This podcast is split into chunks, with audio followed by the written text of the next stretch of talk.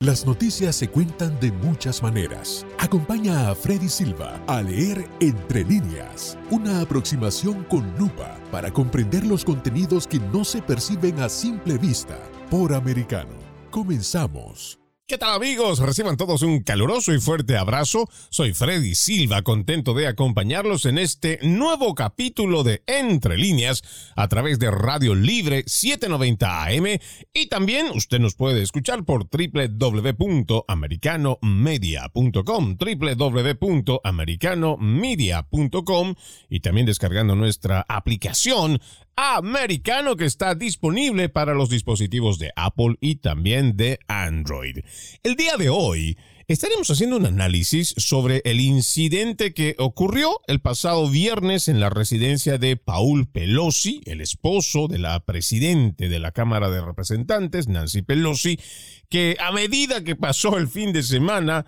aparentemente fue surgiendo información que contradice lo que los demócratas y la prensa progresista van calificando como un crimen de odio. Pero antes de hablar de este tema, permítanme hacer una pequeña referencia o darle unos minutos a la noticia que también acapara los titulares en la región, en nuestro continente, tras la victoria de Luis Ignacio Lula da Silva en contra de Jair Bolsonaro. Los resultados del Tribunal Supremo Electoral quedan a conocer con el 99,99 de los votos escrutados. Habla de una victoria de Luis Ignacio Lula da Silva con 50.9%, según los datos registrados, por lo menos al momento que vamos haciendo esta programación habla de 60 millones 345 mil 825 votos para Lula da Silva y Jair Bolsonaro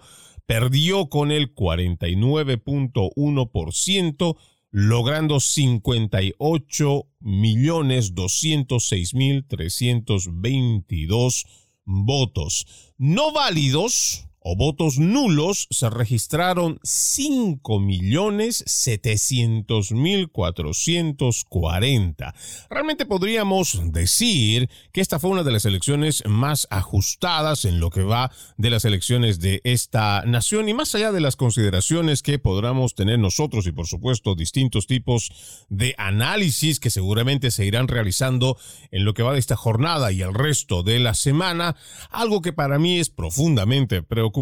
no sé si usted, amigo oyente, compartirá esto conmigo, pero para mí es realmente preocupante ver cómo nuestro continente, ya hablamos de todo el continente sudamericano, prácticamente estaría cubierto por un manto rojo si nosotros pintamos con este color lo que llamaríamos el socialismo, que no es más que las recetas podridas, nefastas que trae el comunismo y que llegó con Fidel Castro y que se logró instaurar precisamente allá en Brasil con el foro de Sao Paulo que hoy vemos que después de mucho trabajo, porque algo también hay que reconocerle a la izquierda, es que ellos vienen años y años y años que insisten en meterse a través de la política, por supuesto, hacen, han hecho una guerra cultural, una batalla cultural muy intensa y les está trayendo frutos. No solamente era este fenómeno con el cual aparecía Hugo Chávez Frías en su momento, hace más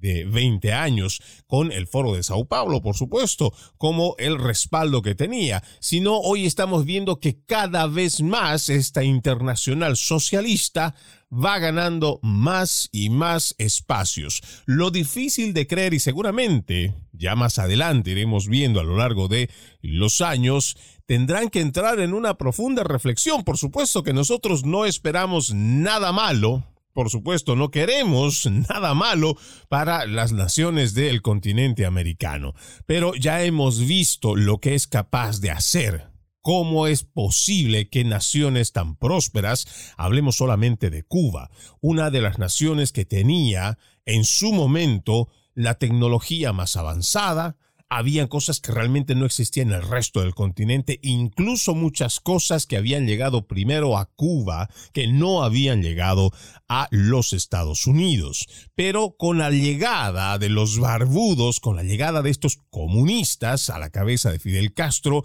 secuestraron esa isla, impusieron su estilo de vida, su filosofía, sus políticas y además lo hicieron por la fuerza a través de las armas. Y no solamente sometieron a la oposición, sino que la eliminaron, asesinaron, y además de los opositores o los disidentes a los castristas, también se encargaron de asesinar, perseguir, desaparecer a la misma gente que había iniciado con ellos la idea de la revolución cubana. Y esto mismo, las recetas de Fidel Castro, fue llevado hacia Latinoamérica y, aunque afortunadamente lograron detener el avance de los comunistas allá por los 80, lamentablemente ellos no dejaron de insistir en que podían retomar todas estas recetas comunistas. Claro que la gente había entendido que el comunismo era malo, así que había que hacer un cambio de nombre, aunque la mayoría de la filosofía y la estructura, o lo que llamamos otra vez la receta,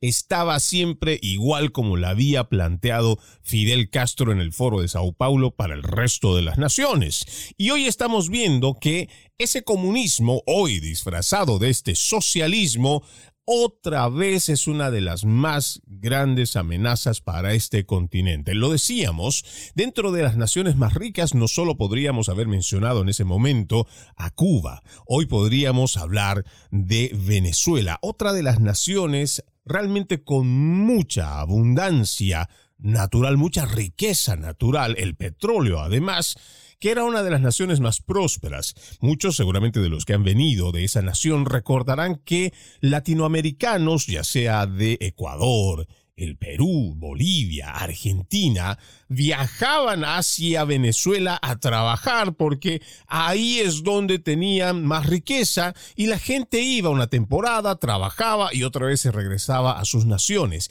Esa era una nación próspera, lo mismo que en su momento fue Argentina, otra de las naciones que, mientras tenía el peso argentino a la par del dólar, Muchos latinoamericanos viajaban también hasta Argentina a conseguir ese sueño argentino, a tratar de tener un ingreso económico adicional por las mejoras económicas que tenían en esas naciones, pero hemos visto cómo hoy, lamentablemente, esas recetas socialistas no le han traído nada, nada, nada bueno a esas naciones. Lo que sí podemos decir con certeza y siempre en base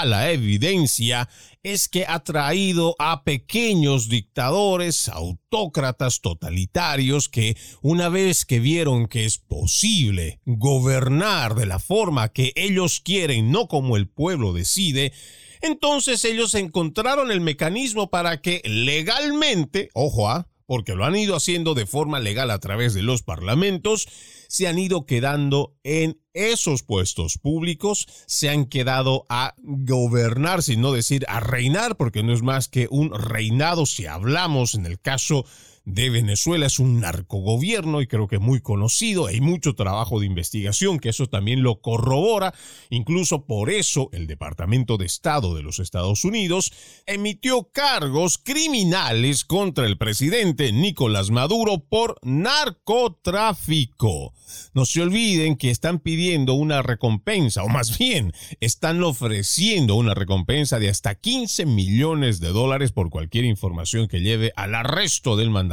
venezolano. Y también hay otra oferta de 10 millones de dólares por Diosdado Cabello, el presidente de la Asamblea eh, nacional allá en Venezuela. Así que con estos antecedentes, y ojo, ah, hablamos solamente de una nación, no nos olvidemos que también tenemos a Nicaragua, que es otra de esas naciones secuestrada de la misma forma por otro de los pupilos del foro de Sao Paulo. Hablamos de Daniel Ortega ¿Cuántos años tiene este señor igual como presidente, yo diría de facto, de esa nación, donde nuevamente vemos cómo estos actores políticos o estos politiqueros lo que hacen es, una vez instaurados en el poder, piensan que toda su familia tiene ciertas capacidades como para ser parte del gobierno y así se van alternando, ya sea con la esposa, el primo, y ahí vemos que estas son castas familiares políticas que están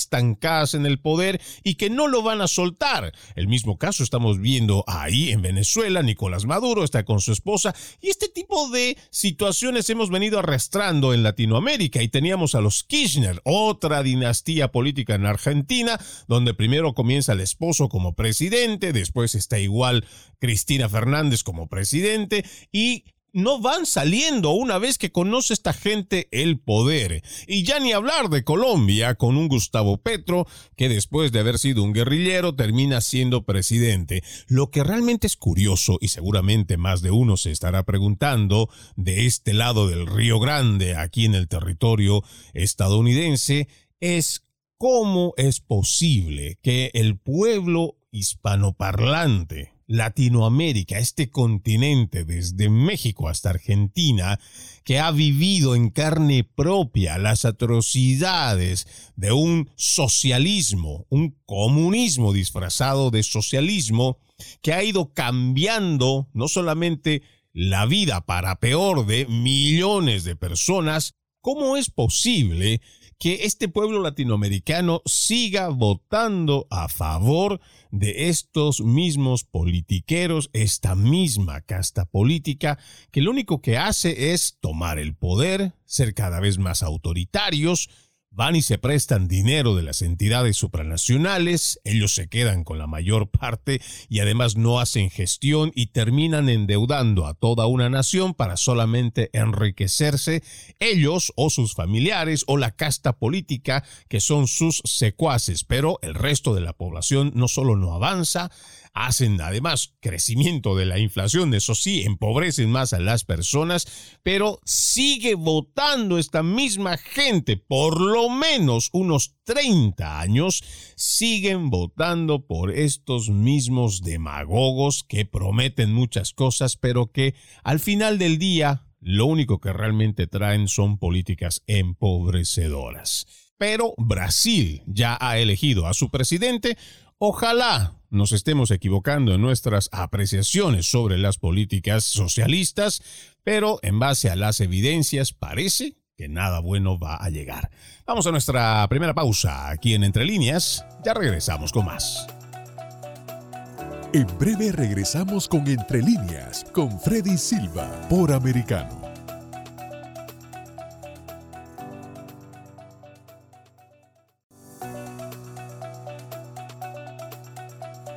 Estamos de vuelta con Entre líneas, junto a Freddy Silva, por Americano. Gracias por continuar con Radio Libre 790 AM, recordándoles que además de esta opción en radio abierta, usted también nos puede escuchar por www.americanomedia.com, www.americanomedia.com y también descargando nuestra aplicación americano que está disponible para los dispositivos de Apple y también de Android. De la misma forma, queremos invitarlos a que nos sigan a través de nuestras redes sociales. Estamos en YouTube, en Facebook, en Twitter, en Gather, en Instagram y nos encuentra como Americano Media. Vamos a entrar de lleno, en este caso que hemos propuesto para este capítulo de Entre líneas, sobre ese hecho que dan a conocer el pasado fin de semana, el viernes propiamente, donde en términos generales se habla de que un intruso había atacado y golpeado severamente con un martillo al esposo de la presidente de la Cámara de Representantes, Nancy Pelosi, en la casa de la pareja, allá en San Francisco, en el estado de California. El dato indica la madrugada del viernes 28 de octubre del 2022, donde además el jefe de la policía, William Scott, asegura que llegaron a la casa y el hombre de 82 años, Paul Pelosi, estaba con el sospechoso, Di Pape, que vamos a hablar igual de él, y él estaba agarrando este último mencionado un martillo. Antes de continuar, queremos expresar nuestro sentir en cuanto a la agresión nosotros no estamos para justificar ni a uno ni a otro en cuanto a una agresión. Nadie debe ser agredido y no existe justificación para que una persona agreda a otra, ya sea por su forma de pensar, lo mismo que su forma de vestir, por cualquier otra situación que quieran argumentar. Nosotros no estamos respaldando de ninguna manera que esto sea algo que se acepte que una agresión, en este caso al señor Paul Pelosi, por cualquiera sea el motivo, sea justificado. Lo que sí no estamos de acuerdo, y esto lo digo a título personal, es cómo a través de la prensa progresista y a través también de los demócratas, este caso que pudo haberse circunscrito en cuanto a una agresión a una persona de 82 años, se va tornando a medida que son los mismos demócratas que empiezan a utilizar este hecho para calificarlo como si se tratara un crimen de odio, cosa que a lo largo de este programa y en el análisis que vamos a ir haciendo en base a la recopilación de datos que se han ido dando, parecería que esto no es más que otra artimaña, otra estratagema que pretenden utilizar los demócratas para tratar de capitalizar algo antes de estas elecciones del 8 de noviembre que ya se acercan y que aparentemente van a tener un grave revés por parte de la población estadounidense que ya no les cree sus mentiras, que están cansados de sus políticas fallidas, que lo único que están haciendo con la nación y sobre todo con el ciudadano de la clase media es constantemente empobrecerlo y también no pensar en esa economía que están importante, tan necesaria para ellos, pero como vemos, aparentemente también están tan desesperados los demócratas que quieren utilizar cualquier tema para poderlo capitalizar. Pero para ir comenzando a hacer este análisis en cuanto a los hechos, vamos a comenzar leyendo entre líneas este artículo del Business Insider que dice, esto es escrito por Kelsey Vlamis Taylor Simon Mitchell. Dice, Paul Pelosi llamó en secreto al 911 mientras estaba frente al intruso y habló en código al despachador para transmitir lo que estaba sucediendo. ¿Por qué estás aquí? ¿Qué me vas a hacer? Entre las preguntas que hizo mientras estaba con ese intruso en su casa, Paul Pelosi. Pero ya en el detalle, dice el Departamento de Policía de San Francisco confirmó durante una conferencia de prensa el viernes por la noche que Paul Pelosi, esposo de la presidente de la Cámara de Representantes, Nancy Pelosi, de alguna manera pudo llamar al 911 antes de ser atacado con un martillo lo que permitió que el despachador pudiera responder. Dice el jefe de policía, William Scott, dijo que cuando llegaron los oficiales, Paul Pelosi y su atacante estaban parados en la entrada de la casa, cada uno sosteniendo el martillo. La confirmación de que Paul Pelosi hizo una llamada al 911 se produjo después de que los informes de los medios dijeran que había llamado en secreto al 911 para que el intruso no supiera lo que estaba pasando y habló de una manera que alertaría al despachador, la persona que generalmente responde a las llamadas de emergencia, para que tenga una idea de lo que estaba sucediendo sin delatarse. Las fuentes dijeron a Los Angeles Times que Paul Pelosi le dijo al intruso que necesitaba usar el baño y llamó al 911 después de alejarse, dejando la línea abierta. El Times informó que la despachadora Heather Grimes escuchó a Pelosi, a Paul Pelosi y al intruso hablar y alertó a la policía sobre la situación. Sigamos con el siguiente párrafo. Dice una fuente con conocimiento de la situación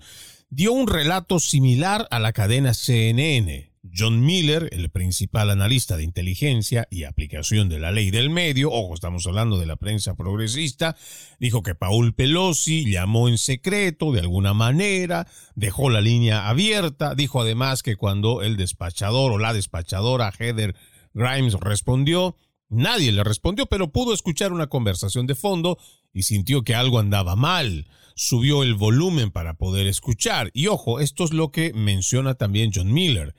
Paul Pelosi básicamente está tratando de decirle en código lo que está pasando. ¿Por qué estás aquí? ¿Qué me vas a hacer? Quiero decir, puedes imaginar cómo está tratando de no dejar que el atacante sepa que el 911 está escuchando, dijo Miller.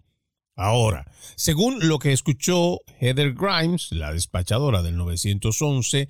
pidió un chequeo de bienestar de alta prioridad en la casa. Cuando llegaron los oficiales, vieron a los hombres luchando por el martillo antes de que el intruso golpeara a Pelosi con el martillo. Esto según Miller, quien agregó que todo esto sucedió en las imágenes de la cámara corporal. Si bien la policía no confirmó los detalles de la llamada al 911, según lo informado por CNN y LA Times, el jefe elogió a Heather Grimes por su nombre, por sus acciones durante la conferencia de prensa.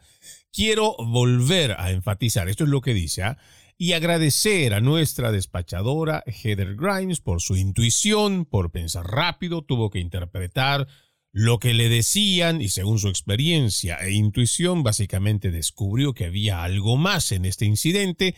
que lo que le decían. Sus acciones, en mi opinión, resultaron en un despacho de mayor prioridad y una respuesta policial más rápida. Hasta aquí nosotros podríamos seguir hablando de que se trata de la irrupción de una vivienda, de este atacante, pero también creo que nos hace falta poder escuchar y seguramente esto va a salir todavía en las próximas semanas o mientras se vaya dando a conocer el trabajo de investigación, porque hay minutos cruciales mientras que Paul Pelosi está hablando en código. Claro, según lo que nos da este informe de la policía, lo que estaba haciendo Paul Pelosi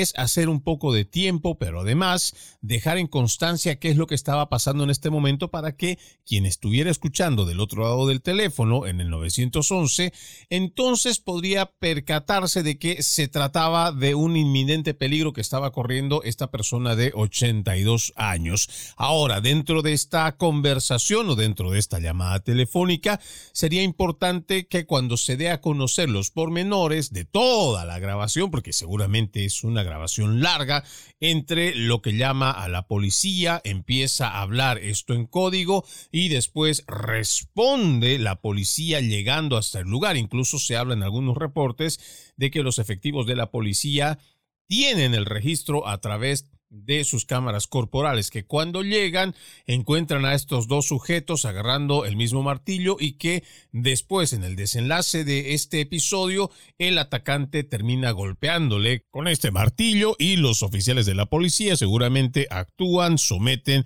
y neutralizan a este atacante. ¿Por qué digo que es importante saber los pormenores de esta llamada a lo largo de toda esta llamada? Porque ahí es donde nosotros es que hacemos la observación de cómo se utiliza este hecho para politizarlo. Porque hasta ahora, y vamos a seguir haciendo el análisis con otros informes que tenemos, se dice que este individuo del cual vamos a hablar al volver había entrado gritando ¿Dónde está Nancy Pelosi? Estas grabaciones nos van a dar a entender si en algún momento la familia Pelosi conocía a este sujeto, como también logra ingresar a la residencia, porque no es una casa cualquiera, estamos hablando de una casa valorada en millones de dólares, pero que este sujeto tuvo la capacidad de poder entrar hasta este lugar y realizar la agresión.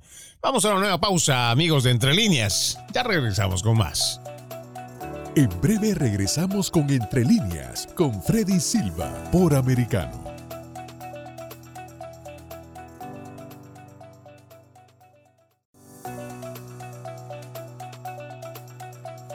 Estamos de vuelta con Entre Líneas, junto a Freddy Silva, por Americano. Seguimos con más de Entre líneas, recordándoles que además de la radio, en Radio Libre 790 AM, usted también nos puede escuchar por www.americanomedia.com y descargando la aplicación Americano disponible para Apple y Android. Estamos revisando este caso donde Paul Pelosi, el esposo de la presidente de la Cámara de Representantes, Nancy Pelosi, fue gravemente atacado el pasado viernes y cómo esta noticia estaría siendo utilizada por los demócratas para tratar de capitalizarlo políticamente. Hemos hablado ya de los hechos, ahora conozcamos quién es el atacante para que nosotros igual vayamos haciéndonos una idea de cómo y en qué punto es que hacen y utilizan, tergiversan y manipulan esta información para politizarla. ¿Por qué digo esto? Porque es importante, amigo oyente, que además de lo que usted escucha por información, usted también ejercite su actitud crítica en cuanto a la información o lo que usted recibe como mensajes o propaganda y que vienen como información. A ver, aquí tengo un reporte de el New York Post que fue escrito por Mark Moore el 30 de octubre del 2022 con el título El presunto atacante de Paul Pelosi, David de Pape, había estado enfermo mental durante mucho tiempo, lo ha confirmado o así ha afirmado su expareja. Y me parece interesante que nosotros eh, tomemos esto en cuenta, porque se viene diciendo directamente que David de Pape es un atacante. Afortunadamente, el New York Post pone el título como deberíamos de hacerlo en la prensa. El presunto atacante, porque ojo, ¿ah? todavía esto es un proceso de investigación y que seguramente a lo largo de este mismo vamos a ir conociendo en qué circunstancias es que pasan estos hechos. Pero sigamos con la lectura de este artículo. Dice, el hombre, que presuntamente atacó a Paul Pelosi con un martillo, ha sido un enfermo mental durante mucho tiempo, dijo su expareja en una entrevista. Oxen Taub, que se hace llamar Gypsy, es una destacada activista de la desnudez pública en el área de la bahía, dijo que conoce al maníaco acusado David de Pape desde hace más de 20 años y es la madre de sus hijos. Es un enfermo mental. Ha tenido una enfermedad mental durante mucho tiempo, dijo Taub a ABC 7 en una llamada desde la institución para mujeres de California, donde está cumpliendo una condena después de haber sido convicta el año pasado por secuestrar a un niño de 14 años cerca de su escuela secundaria de Berkeley. No nos olvidemos estos detalles que en cualquier análisis hacen la diferencia. La que está acusando a De Pape es una mujer que ha sido condenada por secuestrar a un niño de 14 años cerca de su escuela secundaria. Pero sigamos en el siguiente párrafo. Taub también dijo con quien, o por lo menos se refirió a De Pape, con quien crió a sus dos hijos y a su hija hasta que él se fue hace unos siete años, comenzó a enredarse, según dice ella, en teorías de conspiración. Según lo que manifiesta, ella describió a De Pape, de 42 años, como en muy mal estado cuando regresó a casa después de estar desaparecido durante un año. Pensó que era Jesús, dijo Taub a la estación. Estaba constantemente paranoico, pensando que la gente lo perseguía, y tomó un buen año o dos volver, ya sabes, a ser medio normal. Se le preguntó a Taub, eh, seguimos hablando de la mujer que hace esta declaración, si su ex alguna vez mostró agresividad hacia los políticos o si tuvo creencias políticas extremas. Bueno, dijo ella, cuando lo conocí, solo tenía 20 años, no tenía ninguna experiencia en política, estaba muy alineado con mis puntos de vista y siempre he sido muy progresista. Esto lo dijo ella. Taub le dijo al medio de comunicación, además, que admira absolutamente a la presidenta de la Cámara de Representantes, Nancy Pelosi, y dijo que extiende sus más profundas disculpas a la demócrata de California y a su esposo por lo terrible y trágico que sucedió. Ahora, esto me parece que es importante analizarlo, porque si bien es cierto, esto podría ayudar de alguna manera dentro de lo que es la investigación para saber el perfil de la persona a la cual nos estamos refiriendo, ella solamente hace una declaración no en base a un diagnóstico psiquiátrico, psicológico, no sé, que realmente determine que esta persona era un enfermo mental. Simplemente ella hace esta declaración porque ella, por lo menos en lo que yo percibo de este documento, es que ella cree que se trata de un enfermo mental. Claro, no podemos descartar el hecho de que esta señora que señala a De Pape como un enfermo mental es la misma que ha sido condenada por la justicia por secuestrar a un niño de 14 años.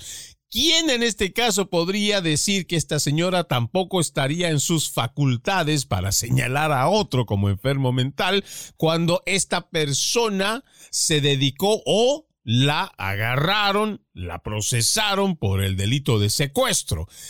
Estos son los temas que son importantes analizarlos, amigo oyente, para que nosotros tengamos una idea de quién es la persona que está detrás de este presunto ataque a Paul Pelosi. Ahora, dentro de lo que significa este ejercicio de actitud crítica ante lo que recibimos como información, ¿A ustedes no les parece que esto es demasiado curioso solo por poner ese adjetivo que un medio de comunicación como este que se menciona en este artículo, se trata de ABC7 en California, le esté haciendo preguntas a la expareja de el presunto atacante, haciendo referencia a cuál era su ideología política? No sé ustedes, pero dentro de lo que es el ejercicio del periodismo, pero también lo que significa el sentido común, si una persona me está diciendo a mí que un presunto atacante es un enfermo mental,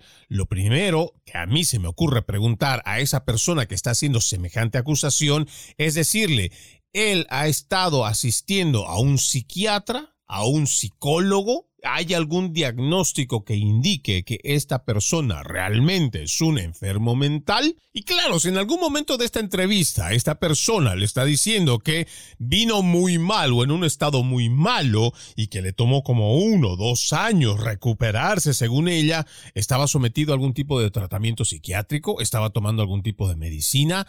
estas son las cosas que por lo menos a mí me llaman la atención que los medios de comunicación estén orientando de forma directa a que esto se deba tratar como un crimen de odio. Ahora, también me parece curioso que precisamente la madre de los hijos de este presunto atacante en una entrevista hable sobre su afinidad o el cariño, respeto, aprecio, admiración que pueda tener con la familia Pelosi. Incluso sin ella haber cometido ningún tipo de acto o algún tipo de agresión, ella públicamente se disculpa con la familia del agredido. Hay cosas que para mí son realmente curiosas y más aún cuando se trata de trabajos de, entre comillas, investigación que uno va leyendo que va haciendo ciertos medios de comunicación. Pero, por supuesto, este es un ejercicio que usted tiene que hacerlo igual para que cada vez que tenga la oportunidad de leer lo que nos van poniendo a través de los medios de comunicación, sobre todo la prensa, los medios hegemónicos,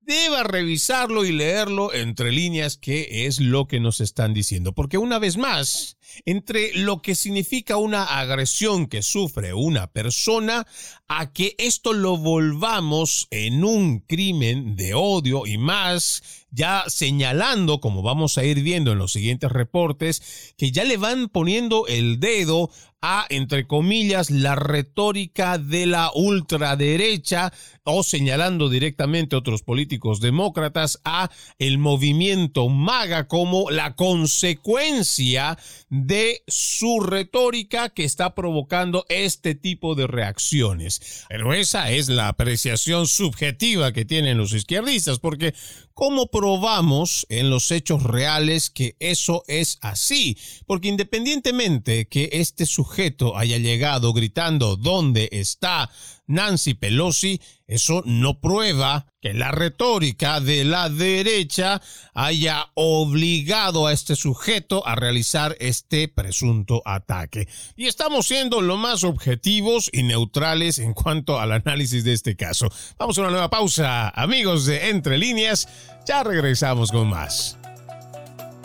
En breve regresamos con Entre Líneas, con Freddy Silva, por Americano.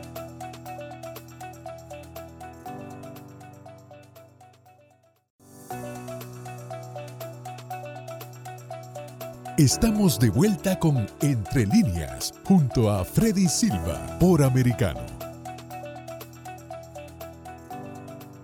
Seguimos con más de Entre líneas a través de Radio Libre 790 AM y también nos puede escuchar usted por www.americanomedia.com y descargando la aplicación americano disponible para los dispositivos de Apple y también de Android. Dentro de este caso de la agresión que sufre Paul Pelosi en su residencia allá en California, este tema no solamente pasó a ser un tema de agresión en un domicilio, sino que empezó a ser capitalizado por los demócratas, pero también a través de la prensa progresista, teniendo un eco inmediato para llevarlo a ese plano político. Aquí tengo un artículo que lo escribe Miranda Devine del 30 de octubre y dice, Biden y los demócratas giran el ataque contra Paul Pelosi para difamar a los partidarios de Donald Trump y el movimiento MAGA. Comienza el primer párrafo. Joe Biden no perdió tiempo en culpar a los partidarios ultra, mega, semifascistas MAGA Donald Trump por el extraño ataque contra Paul Pelosi en su casa de San Francisco la madrugada del viernes. Barack Obama hizo lo mismo, utilizando un meeting de Michigan por la fallida gobernadora Gretchen Whitmer para criticar a los políticos que trabajan para provocar la división, para tratar de hacernos enojar y asustarnos unos a otros para su propio beneficio. Lo mismo hizo Hillary Clinton, quien puso en su cuenta oficial de Twitter el Partido Republicano y sus portavoces ahora difunden regularmente odio y teorías de conspiración trastornadas. Es impactante, pero no sorprendente, que la violencia sea el resultado. Y me detengo acá porque estos dos personajes que hacen estas declaraciones, Barack Obama diciendo que los políticos que trabajan para socavar, o más bien, políticos que trabajan para provocar la división, para tratar de hacernos enojar y asustarnos unos a otros para su propio beneficio, este señor debería hacerle un llamado de atención precisamente a Joe Biden quien en muchas de sus declaraciones y también en sus rallies lo que habla es de dividir a la nación y califica a el movimiento MAGA y todos los que forman parte o son seguidores también del presidente Donald Trump como amenaza a la democracia y además los cataloga como un peligro. Estas cosas son las que provocan la división. Así que, señor Barack Obama, vaya a decirle usted a su gente también de que dejen de esparcir odio y que también se midan la lengua cuando vayan a hacer acusaciones que pueden hacer que las personas se vayan exacerbando y que el odio, el desprecio, el rencor, el revanchismo vaya acrecentando. Y ya ni hablar de Hillary Clinton, que viene a decirnos que este acto es impactante, pero no sorprendente, que la violencia sea el resultado cuando hace tan solo unos cuantos días, la semana pasada nada más, esta misma señora estaba diciendo públicamente a su grupo, los indivisibles, que existe un plan de la derecha para robar las elecciones este 8 de noviembre y además va acusando directamente como un objetivo a atacar que es la Corte Suprema de Justicia. Adicionalmente a esto, hace estas declaraciones para recaudar fondos precisamente para este grupo de izquierda que no son precisamente una joyita o un pan de Dios y que son bien portados. Claro que no Así que, señora Hillary Clinton, el momento que usted aproveche para hacer política o politizar un tema como este, primero fíjese en las palabras que usted está regando y el odio que usted está promoviendo, además de hacer un blanco la Corte Suprema de Justicia porque no atiende o porque tal vez no hace fallos que a usted y sus progresistas les gustaría que salga como por ejemplo el caso de el aborto. Pero vamos a seguir con este artículo del New York Post. También dice, lo mismo hizo Kamala Harris exigiendo que la gente se pronuncie contra el odio. Lo mismo hicieron todos los demás sustitutos demócratas, como el director de Hollywood, Rob Reiner, quien tuiteó, Donald Trump es 100% responsable de esto y de el 6 de enero. Lo mismo hicieron todos los medios alineados con los demócratas que transmitieron los mismos puntos de conversación al unísono junto con hechos de fuentes dudosas y una descripción falsa del presunto atacante como un republicano maga en desafío a su estilo de vida hippie o un drogadicto, membresía del Partido Verde y Black Lives Matter y letreros LGBT adornados en su antigua residencia, una comuna nudista en el distrito gay Castro de San Francisco. Y esto es lo realmente preocupante, porque aquí estamos viendo, y, en este artículo se resalta, creo que con mucha precisión, estamos viendo cómo otra vez se está imponiendo una narrativa oficial, lo que llamamos la prensa propagandista que no te informa, sino repite una misma información en los distintos medios alineados para que esa narrativa se establezca como una verdad. Y ese es el problema que hoy estamos teniendo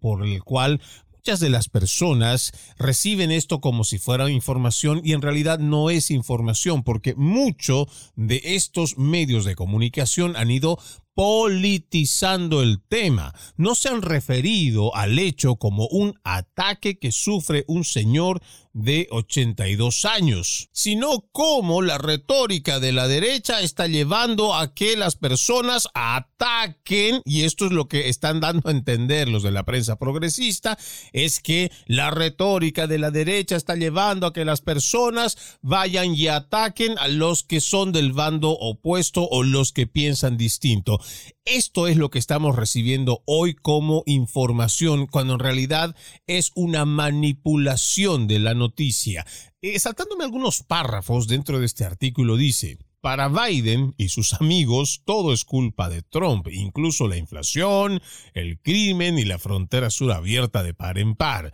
Aunque la policía de San Francisco insistió en decir que no conocen el motivo del presunto atacante, David de Pape, quien fue arrestado a las 2.30 de la madrugada, supuestamente en ropa interior en la casa de la familia Pelosi, eso no detuvo al presidente vinculando el ataque al 6 de enero menos de 24 horas después. Y esto es cierto, porque, ojo, estamos manejando este supuesto porque dentro del reporte de la policía todavía no lo hemos visto que eso esté, o sea, no hemos encontrado la affidavit que diga que estas dos personas o el atacante solamente estaba en ropa interior. Por eso manejamos este supuesto. Pero más importante aún a destacar, aún no sabemos, porque no se ha dado a conocer, cuál fue el motivo por el cual esta persona llega a la casa y agrede a este señor, pero ya la prensa progresista habla de un delito de odio y atribuye este mismo delito al movimiento maga, al discurso o la retórica de la derecha, y esto nos parece que es sumamente irresponsable, pero estamos acostumbrados porque esta es la forma como imponen los medios progresistas, los medios hegemónicos, una narrativa oficial. Y claramente lo podemos demostrar, porque por ejemplo el presidente en lo que va de los días o en este fin de semana, él fue diciendo no se puede condenar la violencia a menos que se condene a las personas que continúan argumentando que las elecciones no fueron reales, que se las robaron, toda la tontería que se está difundiendo para socavar la democracia. Esta charla produce la violencia, la charla tiene que parar. Esto lo dijo Joe Biden. ¿Y será que en algún momento Joe Biden también tendrá el valor, tendrá los pantalones para decirle igual a Hillary Clinton que deje de ser una negacionista, una conspiranoica, porque ella es la que sigue difundiendo el hecho de que ya la derecha tiene un plan para robarse las elecciones. Y ni hablar del resto de los demócratas que de igual forma parece que ya saben que este 8 de noviembre, en lo que nosotros entendemos, podría ser un referendo en cuanto al trabajo que lleva adelante esta administración de Joe Biden. Entonces, van a tener una tremenda paliza en las urnas, pues parece que ellos quieren aprovechar o capitalizar cualquier tema que pueda rendirle algún beneficio político. Pero lamentablemente tenemos a esta prensa progresista que se presta a llevar adelante este tipo de narrativas y esto es lo que nosotros tenemos que hacer con las personas para que la gente despierte su actitud crítica cada vez que usted reciba este mensaje o este tipo de propaganda, porque es propaganda, no información, cuestiónelo. ¿Cómo es posible que pasamos de un hecho de agresión a una persona adulta de 82 años para directamente llevarlo a un tema de delito de odio y más relacionado con algo político que, según los demócratas, es provocado por la retórica radical de derecha? Con esa pregunta al aire, ya me voy despidiendo. Soy Freddy Silva, encantado de haberlos acompañado en este capítulo de Entre Líneas. Los invito a que continúen con la programación de Radio Libre 790 AM y Americano Media. Que pasen una excelente noche de Halloween. Permiso. Entre líneas, un programa en el que leemos un poco más de lo que está expresamente escrito o dicho. Conéctate con nosotros de lunes a viernes desde las 2 pm este, 1 centro, 11 pacífico, por americano.